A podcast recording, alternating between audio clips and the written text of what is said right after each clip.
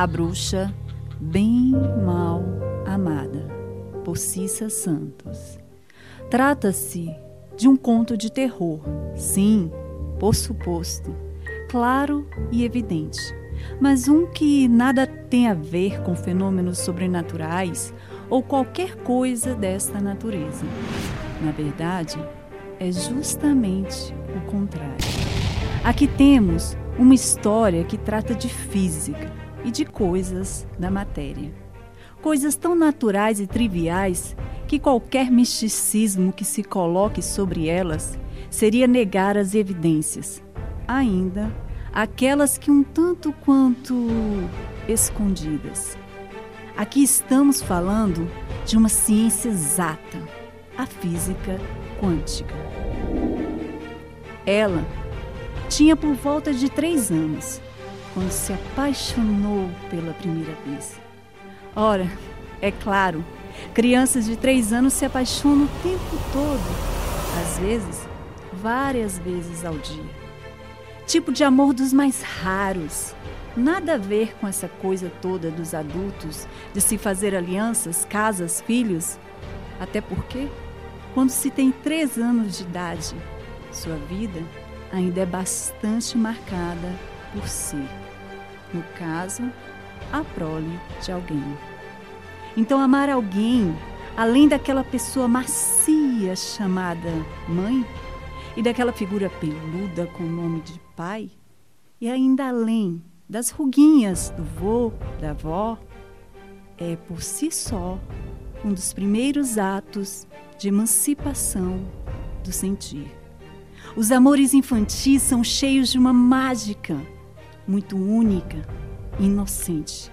É classe de amor devoto, de vontade de dividir o lanche, montar juntos os legos no recreio, sujar a pontinha dos dedos de tinta e carinhosamente carimbar o nariz do ser amado. Mordidas, beliscões, puxões de cabelo também são bem comuns nessa época. Tudo por amor, é óbvio. Mas não se engane, não. Doce que seja, este ainda é um conto de terror. E foi no desabrochar desse primeiro amor juvenil que ela sentenciou seu destino.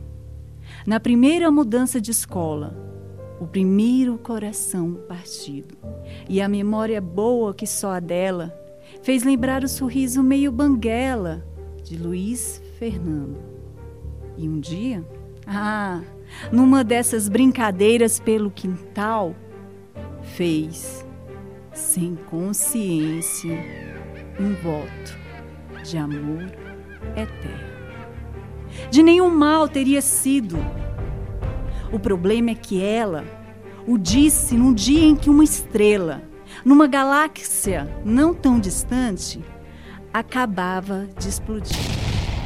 Algumas explosões destroem mundos inteiros, outras fazem surgir outros, como foi o caso do planeta Terra. A energia concentrada no romper de uma atmosfera carregada é tão forte, tão forte que influencia os corpos que orbitam ao redor dela.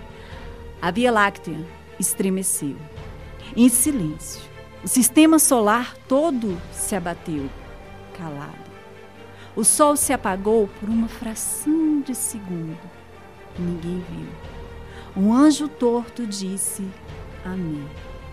A goteira do telhado caiu na cabeça da menina e a jura de amor foi eternizada.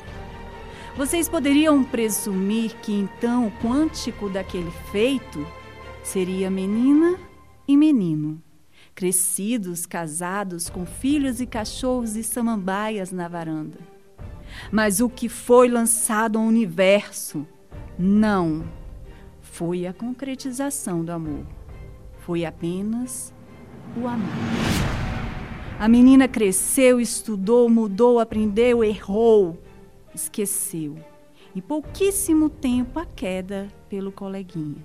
Se apaixonou uma, duas, três vezes, mas nunca foi feliz nesse tema.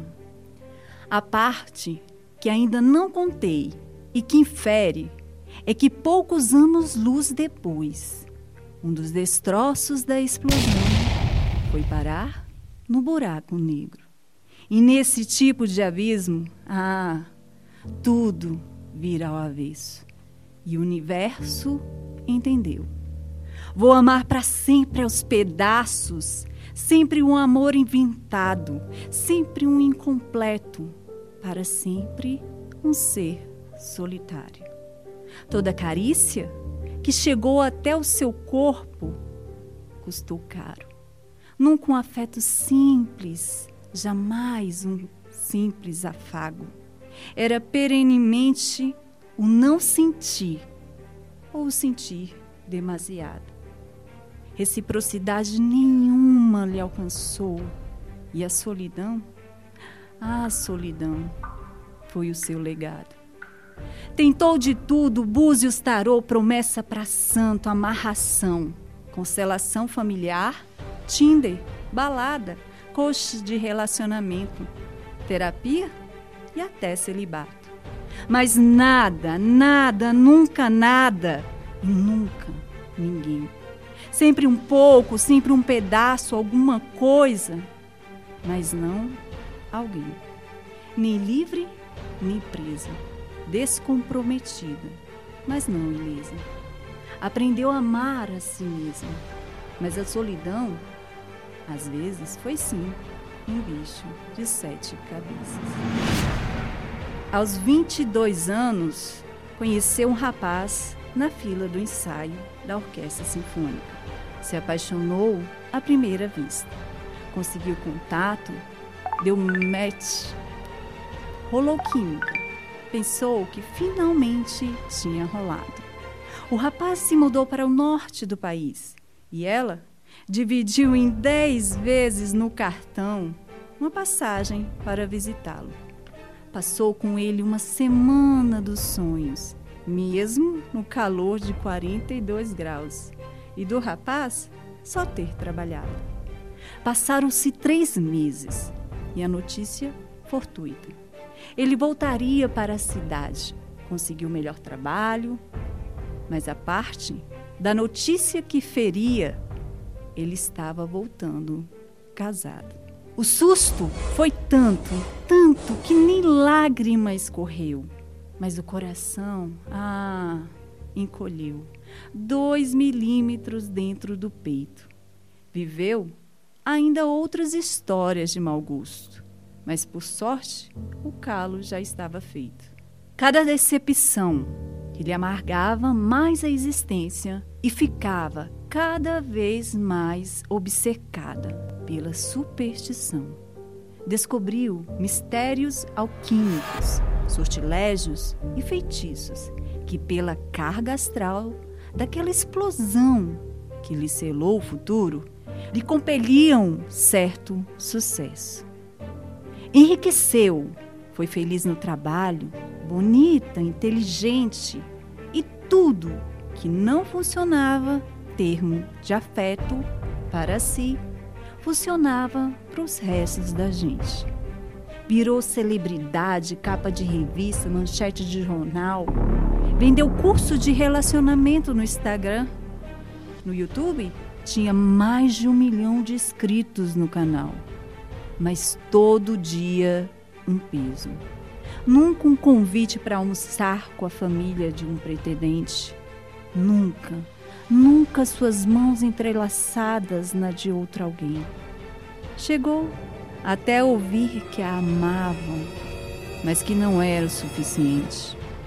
Ficou conhecida mundialmente como uma bruxa mal amada, que ninguém gostava para valer, mas poucos desgostavam, que entendia muito bem e era capaz de aconselhar, remediar, curar arranjar e promover para outros, por meios que só para ela não funcionavam. Viveu 125 anos, consciente e com saúde de ferro. Nunca amou, nem foi amada. E este foi o terror de sua vida.